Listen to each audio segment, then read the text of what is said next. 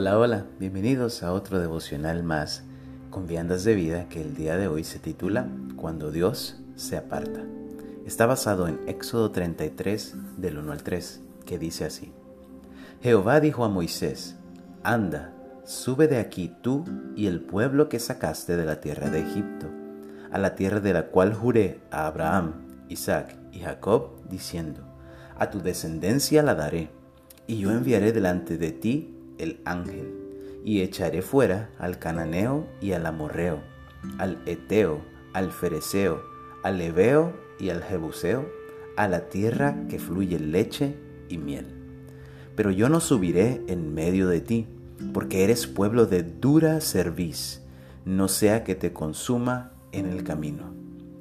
Pecar contra Dios no es un asunto que se debe tomar a la ligera.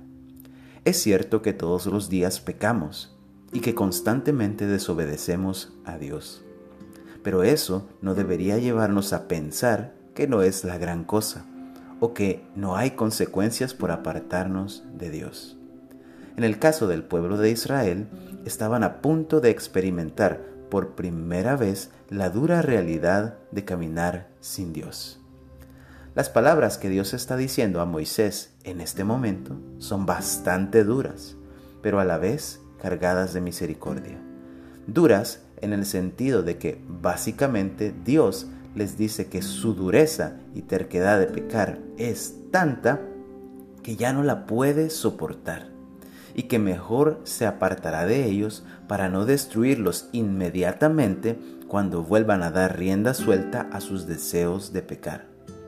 Son palabras también cargadas de misericordia porque aún así enviaría a un ángel para que les acompañara y además mantendría su promesa de darles por posesión la tierra de la que fluye leche y miel. Por supuesto, no es lo mismo que nos acompañe un ángel a que lo haga Dios mismo. El vacío que su presencia deja no lo puede llenar nada ni nadie. Puede que en este momento estemos habitando en tierra donde fluye leche y miel, pero si Dios no está ahí, siempre habrá un enorme vacío. Busquemos entonces a Dios mientras puede ser hallado. Llamémosle en tanto que está cercano. Isaías 55, 6 y 7. Que tengas un bonito día, que puedas buscar a Dios siempre de todo corazón y no busques nada que le pueda reemplazar porque la noticia es que no existe nada, absolutamente nada que tome el lugar de Dios. También te invito a que puedas buscar Pan de Vida 635 en redes sociales. Estamos ahora también en Etsy.